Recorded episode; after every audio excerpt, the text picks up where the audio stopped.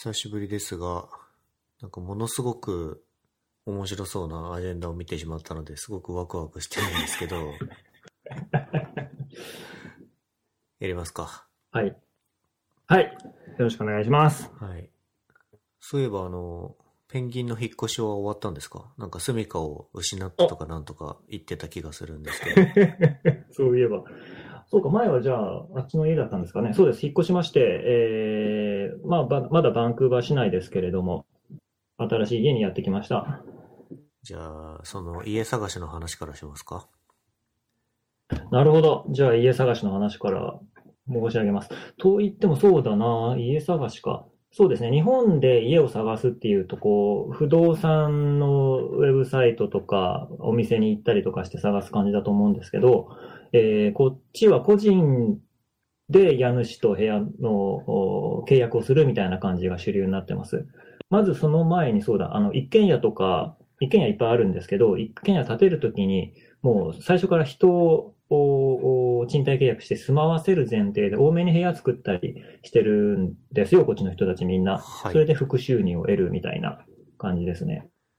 前の家も、あの、1軒に1階と2階と半地下の3フロアがあって、7部屋、7人住める、えー大きな家だったんですけど、引っ越してきた先の今のここの家も割と大きくてですね、え1階と2階が貸し出し用になってて、そこに7人分の部屋があります。個室があります。で、それに加えて半地下、行ったことないんですけど、そっちにオーナーさんのご家族が住んでらっしゃるという感じで、多分10人ちょい住んでんじゃないですかね、この家。でかいですよ。なるほど。ちょ、もうちょっとだけ手前の前提条件を聞きたいんですけど、はい。えっ、と、永住権を取ったじゃないですか。あ、はい。永住権取ったからそういうふうに自由に部屋探しできるんだけども、永住権持ってない状態だと、まあ、多分、えーお部屋探し難しかったんですよね、確か。いや、そんなことはないです。全然そこは関係ないですあ、ね。そこ関係ないんだ。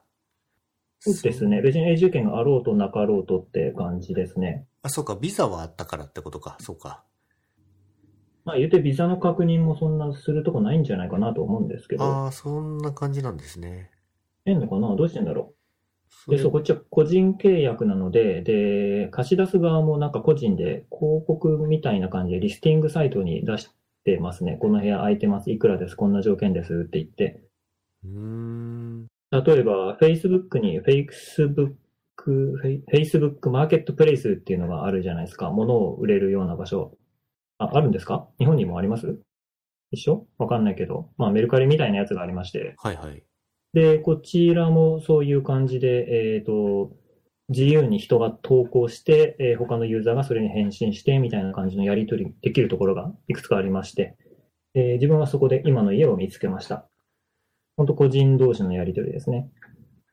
そうか、中間にいるような、日本だと中間にあるような不動産管理会社みたいなのがなくて、あくまで個人同士で契約を結ぶ。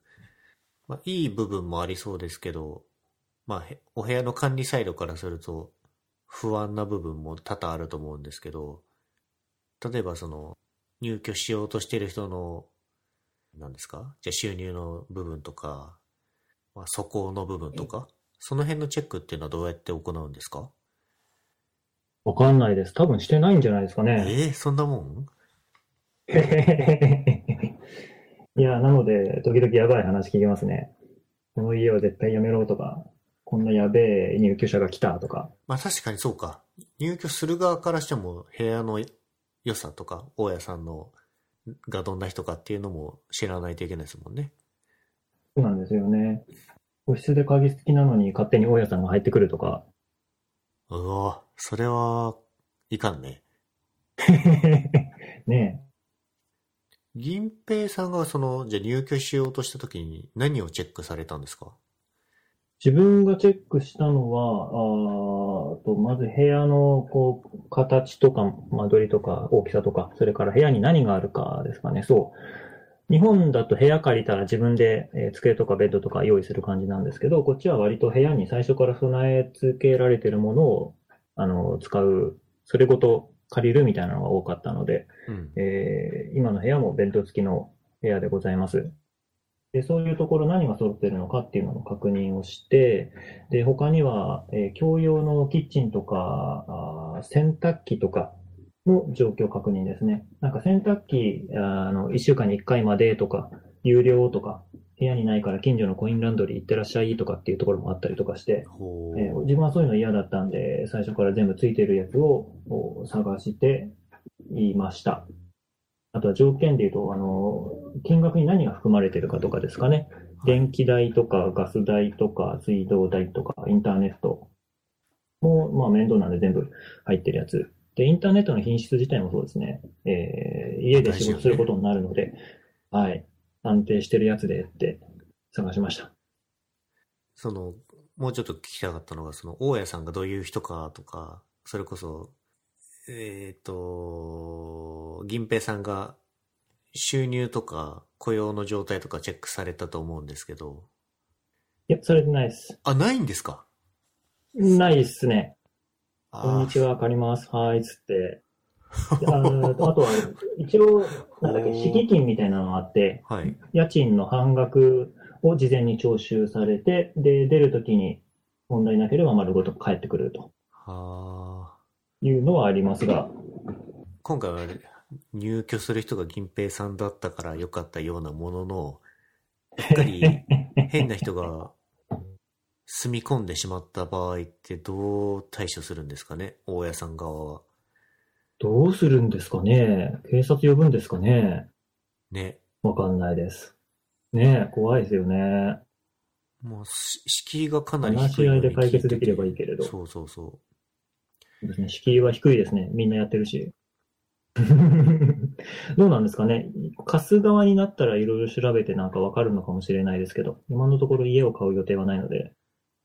だから、高梨銀平さんが過去にやらかしましたとかね、そういう情報がどっかで取得できるんだったら参照するんでしょうけど、まあ、聞いてる感じだと、もうちょっとラフにやってるんだろうなっていうのは伺えるので、まあそういうもんなんですかね。そうですね。特になさそう。うん。身分証明、うん、的なものは特に照合されたりとかないですね。やってるところもあるんですかね。あれですね、あと、家具とかがそもそも備え付けのものを使うっていう感じなのは日本と違って、あの、いいですね。そうですね。引っ越しも自分の荷物だけですし、新しく日本からこっちに来ましたみたいな人にもおすすめというか、ですよよかったですねって感じですね。あそうでないところもあるんですけどね。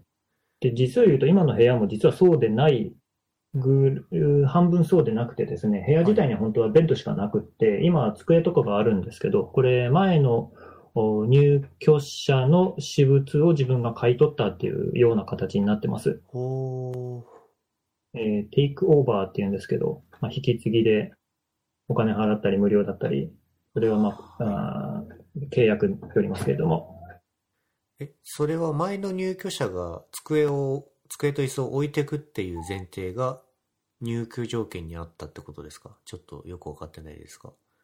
あそうですね、今回の場合はそうです。ちょえっ、と、前の入居者の人と先に会って、これ全部置いてくからいくらで買い取ってくれって言われて、はあ、はあはあはあ、そこもじゃあ英語で、リペイさんが。日本人です。あ日本人の方なんですね。でしたね、それはね。えーなるほどです。え住んでるー、人たちもみんな日本人です。大家さんは違いますけど、その日本人ばっかりが住んでたっていうのは、やっぱり狙って探したんですか？いや、そこまででもないですね。まあ別に、うん、そん、なんですかね、共同作業とかするわけでもないし、そこまで日本人がいいなとは思ってなかったんですけど、他の条件で、まあ金額とか探してたら、ちょうど日本人だらけのとこもあったんで、お、これだっつって。そう。あともう一つ。あの、住んで、住んでる場所そのものの条件というか、例えば駅からどのぐらいで、お家賃がどのぐらいでとかっていうのはいかがですか？あ、そう、それはね、ほん、ちょっと妥協したんですよね。本当は電車の駅から近いところが良かったんですけども、今住んでるところはあまり近くないです。頑張、あ、バスで一本行くと、お電車の駅があるっていう感じですね。うん。ただその分、お家賃がお安くなってございましたので、うーん、まあ、これぐらいならと思って、そこは妥協しました。なる。そうかそうか。じゃあ、住みかを発見できたんですね。はい、おかげさまで。いや、でもやっぱ住んでみて、電車近い方がいいですね。不便ですね、遠いと。いくらバスがあるとはいえ。フロッグハウスの頃は近かったんですか？あれ近かったですね。あー徒歩5分ぐらいでしたかね。こそれはいいこからだと、どれくらいかな。バス乗って10分とかかな？バスが来れば。うん。というか、フロッグハウスってどうなったんですか？その後聞いてないですけど、解散になりましたので、もう、ないです。ああ建、物自体どうなってんですかね？あんのかな？そうか。なんかそれはそれで残念というか、ね、日本、日本からのエンジニアを志す人たちを、ね、む温かく迎え入れてたコミュニティだったと思うので、残念ですね。残念ですね。まあ、フロッグハウスがなくなってもフロッグはあるので、あ、そういうことか。えーあ、そうです。はい。別になくなったのは家だけなんで。なるほど。あと、仕事はそのままですよね。あと。はい。えー、引き続き、ウェブのフロントエンドエンジニアをやっております。ウェブアプリのフロントエンドエンジニアをやっております。でフルリモート、フルフレックスといういい条件でだらだら働いております。なんかお賃金が上がったりは、あ、賃金もね、実は上がったんですよね、なんか最近。なんか、業績が良くて、急に20%ぐらいアップしました。20%? 結構ですよね。聞いたことないですよ、20%アップって。なんか急に、うん、上がりましたね。ちょっとびっくりしましたけど、もう願ってもない話ですけど、よかったですね。ありがたい話でよかったですね。ありがたいございます。それとは別に最近、副業を始めまして、はい。えー IT 系じゃなくてですね、テレビドラマのエキストラに応募して、ちょっと働き始めました。エキストラ？テレビのエキストラ？エキストラ。全然 IT 関係ないんですけどね。そうだ。これも多分さっきと同じ質問なんですけど、これは、これこそ永住権がないと多分副業ってできないですよね。それは、そうですね。まあ、永住権じゃなくてもいいんですけど、あの、カナダ国内で合法的に勤務できる人だけですね。他にも open work permit っつって、えっ、と、就労ビザなんですけども、雇用主が限定されていないっていうのが、例えばワーキングホリデービザとかでありまして、そういう人たちでも参加可能です。あー、というのはその、仕事を掛け持つっていう状況は、外国籍の人だと、あれ？これは日本だけなんですかね？なんか難しいような気もしてて、そういう制限はないんですか？特にないですね。外国籍だからどうこうっていうのは、あ、じゃあこれもあれなんだな。日はい本だけ。日本で働く時の条件なのかもしれないですね。なんかあんでしたっけ？多分ありますね。あの、まあ、うちの会社とかで一緒に働いてる人たちも、まあ、日本で住んで働くためのビザを多分発行してもらってると思うんですけども、そのビザだと副業はできないって言ってた気がするので、またなんか、そう、日本とカナダでそういう違いはあるのかなっていうのは聞いてて思いました。あ、多分それは一緒ですね。就、就労ビザでも普通はこの企業で働くための就労ビザっていうのが出るんですけど、はいはい。そうじゃなくて誰で、どこでも行けるビザっていうのがまたあるんですよ。あワーキングホリデーはどこでも行けるビザ。というか、一応名目上は、えっと、ホリデーなので、先にカナダに入ってきてから仕事探ししてくださいねっていう、先に、そう、えっと、ワーホリのビザ使い始める前に就職決めないでねっていうのが一応建前ではあります。うんまあ実際そうしてる人はあんまりいないのかなとも思うんですけど。ので、普通は就労ビザは企業に紐づいているので、えーいきなりエキストラに応募したりはできません。で、ワーホリとか、あとはあの大学卒業すると外国の人向けに、えっとオープンワークパーミット出るんですけども、そういう、えー企業に限企業を限定していない就労ビザの人は働くことができます。はあ、なるほどです。っていうのがありましたね。まあ、確かにそうですね。まあ自分はもうあの永住権取ってるので OK ってとこですねう。ん。じゃあ本題に入ると、んなんではい。役者さんっていうか、どう、どうしちゃったんですか、これは？キスでございます。えーっと、どうもしないんですけど、いや、ただ見かけて面白そうだなと思って。えーっと、応募じゃなかった、募集の、おなんだ、告知見かけたんですけども、なんかカナダのバンクーバーでハリウッド時代劇を撮影するぞっていう話なんですよね。はい。むちゃくちゃですよね。バンクーバーでハリウッドだし、時代劇だし、なんだそれって感じなんですけど。で、えー日本語話せる人。はいはいはい。はい、日本語話せる人を募集中っていう話だったんで、ちょっと応募してみたっていうところですね。で、受かったってことですよね。はい。まあ特に審査とかもなかったので、どうしてんですかね。ああ、なんかやってたのかな、実は。わかんないけど。そう、さ先に写真をくれとかしたので、まあもしかしたらそこでやべえ人は切ったりとかしたのかもしれないですけど。うん。で日本語話せる人を募集って聞いてたんですけど、行ってみたら、あの、日本語話す人そんなにいなくてですね、日系カナダ人とか、あの、韓国系カナダ人、カナダ人、中国系カナダ人みたいな人たちがいっぱいいました。今、向こうでは頑張って英語でコミュニケーションを取ってます。騙された気がしますね。いや、騙してはないでしょうけどね、あっちからすると。まあ、しょうがないですね。なんですかね、意外と日本語話す人いいないんですかね？来なかったんですかね？そうか、同じ役者の人は、つまり、えー日本語を喋る、その役の人は、金平さんだけってことですよね？いや、だけってほどではないですけども、そんなに多数派ではなかった感じですね。全体で自分が一緒にガーッとやった仲間が確か最初100人ぐらいいたんですよ。あ、そんなにいるんだ。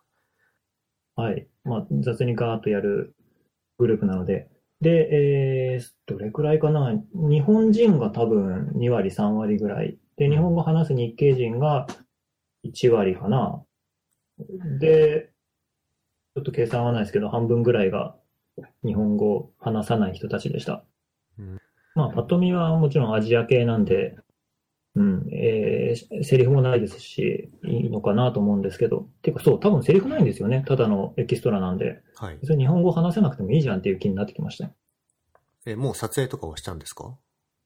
はい、先週行ってきました。で、えっ、と、放映されるまではあんまり中のことを話すなっていうふうに言われてるんで、ちょっと話せる範囲でだけお話ししたいんですけれども、うん。はい、ちょっと先週行ってきまして、で、自分は足軽の役ですね。時代劇なんで、あ、時代、時代は戦国時代と江戸時代の間ぐらい、多分まだ関ヶ原が終わって、でも大阪城は焼け落ちてないぐらいの時期だと、時代だと思うんですけど、うんうん。ちょっと正確なところがよくわかんないです。そう、あの、エキストラだから別に台本もらえるわけでもないですし、わかんないですね。うーん。物語自体はあの古い小説で、えーなのでもうネタバレも何もないんですけども、えー図書館で借りられるっていう話だったんですけど、制作発表あったせいなのか人気があってちょっとまだ借りられてないんですよね。制作するってことは発表されてるけど、どの、えー物語をドラマにしたかっていうのはここでは言えないんですか？あ、言えます。将軍ってやつです。将軍。で、主演がとかいうのも、はい、あの、ある程度出てるんですけど、あ、これはそうか、お送りすればいいですかね。ちょっと待ってください。はい。へえ。役者さんじゃないですか、銀平さん。いや、ただのバックグラウンドですよ。あ、そうそう、すいません。バックグラウンドって言うんですけど、英語で、エキストラのこと。URL を投げました。じゃあ、銀平さんが大スクリーンに見れる日も来るわけですね。かもしれないですね。どれくらい映るんですかね。放映されるのがいつ頃になるのかもちょっとよくわかんないですよねうん。多分なんか、ほえー人に聞いたら来年じゃないのとか言ってたんですけど。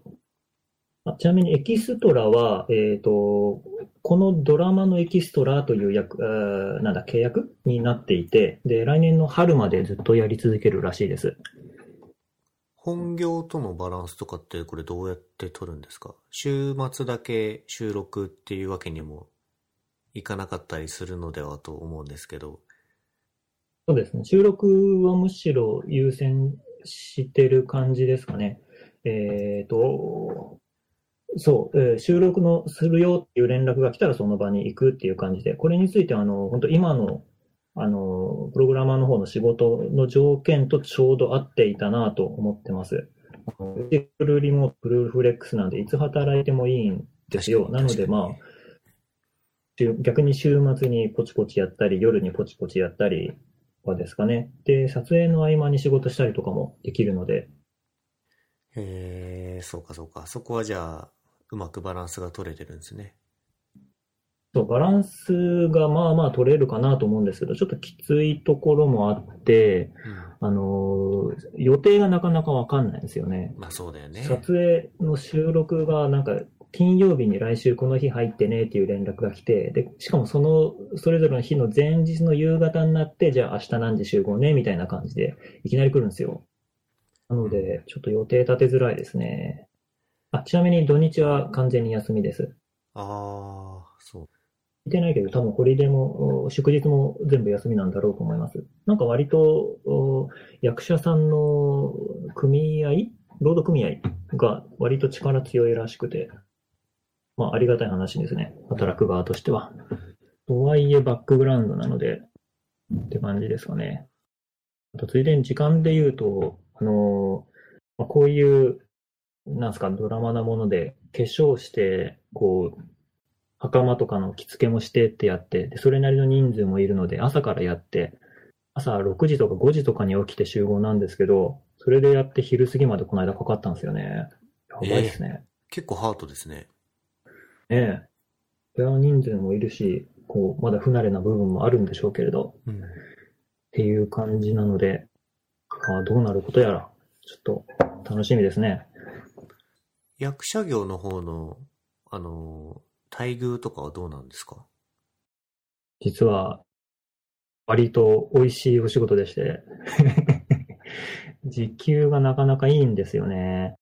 結構な金額が1時間あたりもらえたり、それから撮影の場所には、あなんすか、えーケータリングのトラックが来てて、で、割といい感じのお食事をガンガン食べられたり、えー場合にもよるんだろうけど、なんかおやつとかコーヒー飲み放題とか、そういうのもついてたりします。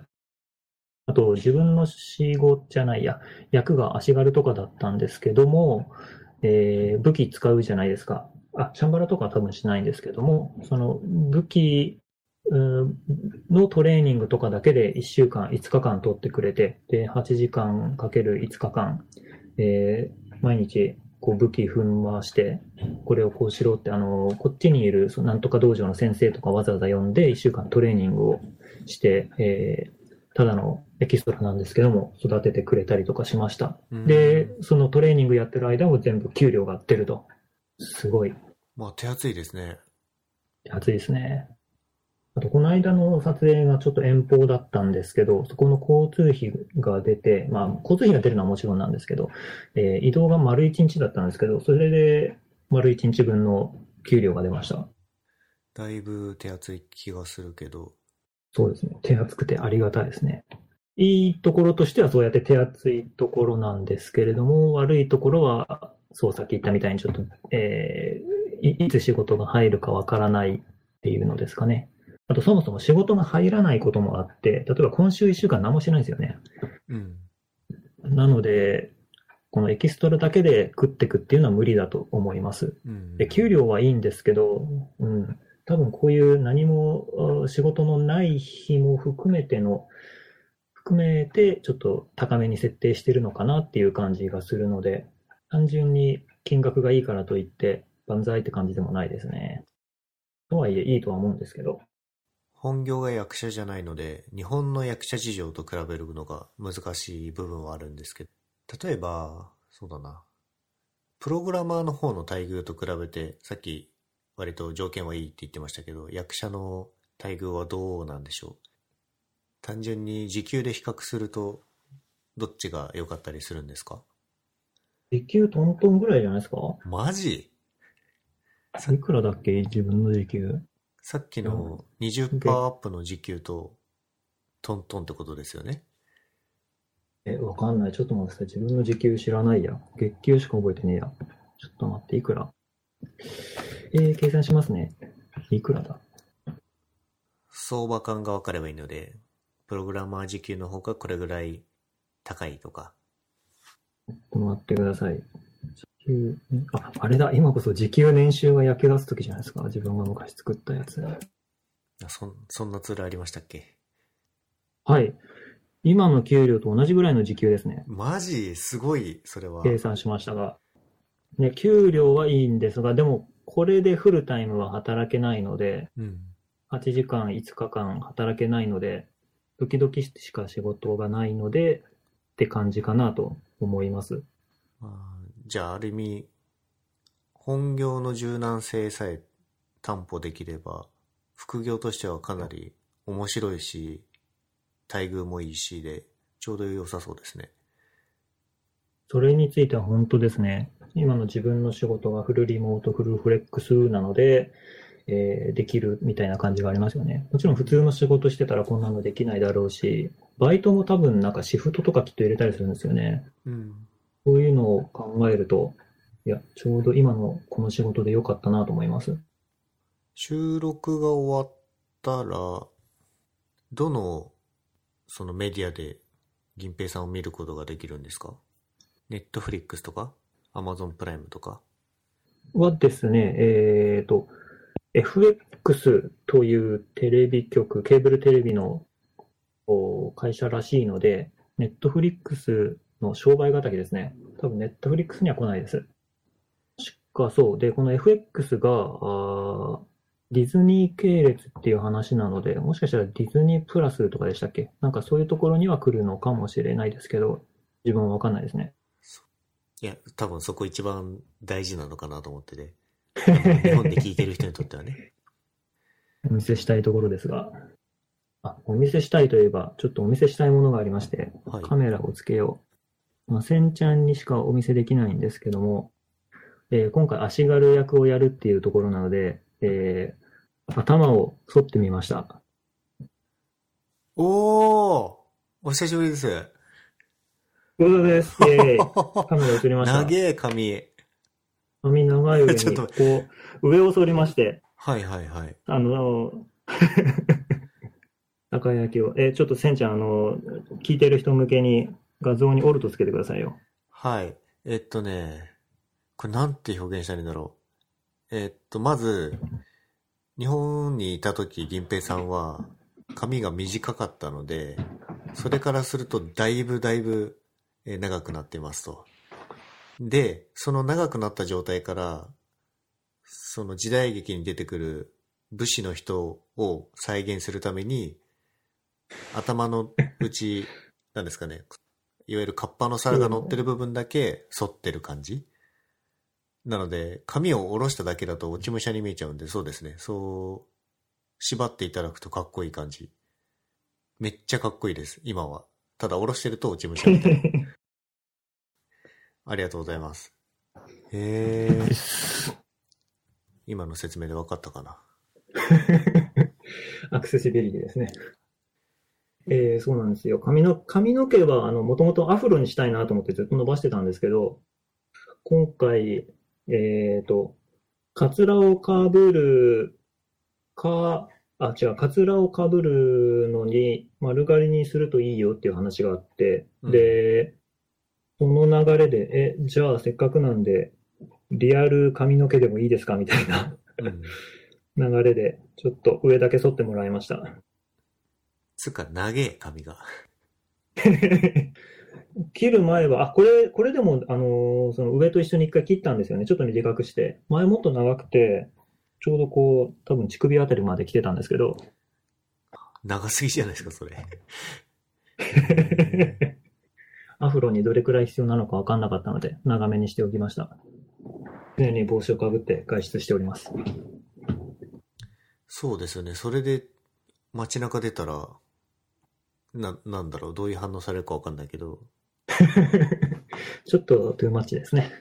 まあ、びっくりする人多いでしょうね。うんえっと、そうか。銀平さん別にツイッターとかでも自画像とか晒してないから、この、なんですかね、ある種衝撃的な画像を共有できないのが残念ですけど、ここら辺はせんちゃんの説明で。いやー、でも説明だと伝わんないですよ、これ。多分。ね、その将軍が公開されて、公開された動画の中に映り込んでるシーンを見るしかないですね、きっと。ですね。映ったらそれはカツラではなく地毛です。地毛地頭でございます。いや、役者魂ですわ、それは。それも、あの、今の仕事でよかったですね。うん。出勤ないので。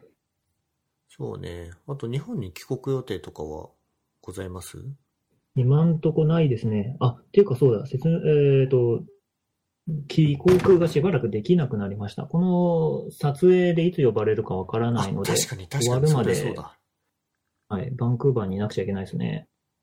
なんか日本ではあの、緊急事態宣言というやつが終了しまして、前よりは人々が比較的自由に街中をうろつくようになると思うんですけど、まあでも入国出国の話だとまた水際の制限とかは引き続きやってると思うんで、そう、なんかてっきり年末ぐらいは帰ってくるのかなと思ったら、そのね、エキストラの話があったんで、また先になっちゃいそうですね。そうですね、来年ですね。今、日本か、あ日本外国から日本へ戻ってくるときは、基本は隔離とかがあるんですけども、なんかワクチン接種証明とかと、なんかもろもろ条件加えれば、なんだったかな、短縮だか省略だかできるらしいんですよね。最近こっちの領事館の人からそう、そういう変更がありましたってメール見たんですけど、自分には関係ないと思って読み流してしまったのでわかりませんが、まあまあ簡単に入れる条件はあるみたいです。うん。収録がいつ終わるかもわかん、未確定なんですか？わかんないです。じゃあ来年の、例えばし3月末で全ての収録を終わりますみたいなのもわからなくて、まあ、あくまで進捗次第ってことですかね？ですかね。一応聞いてた話もあるんですけど、でもなんかその後聞いたらなんか違う話も出てきて、おやおやって感じですね。あー割と不自由な部分もあるでしょうけど、まあ、人生スパンで見たらかなり面白いイベントの一つだとは思うので、ぜひ、あの、足軽役頑張ってください。頑張ります。足軽なので頑張ります。本当に足軽ですね。銀平さんも足軽だし、役も足軽で。足軽ってのはその悪い意味の足軽じゃなくて、それは尻が軽いとか腰が軽いとかじゃないですか。まあフットワークが良い意味で軽くて、すごく銀平さんらしいなと思います。じゃあまたなんか公開されそうになったら教えてくださいよ、銀平さん。そうですね。いろいろ喋ったけど、そんなもんですか？こんなもんですかね。銀平さんの髪型だけお伝えできないのが 残念ですけど、まあそこは、あの、公開後のテレビドラマをお楽しみということで、今日は、えー、カナダから銀平さんでした。べでした。ありがとうございました。はい、ありがとうございます。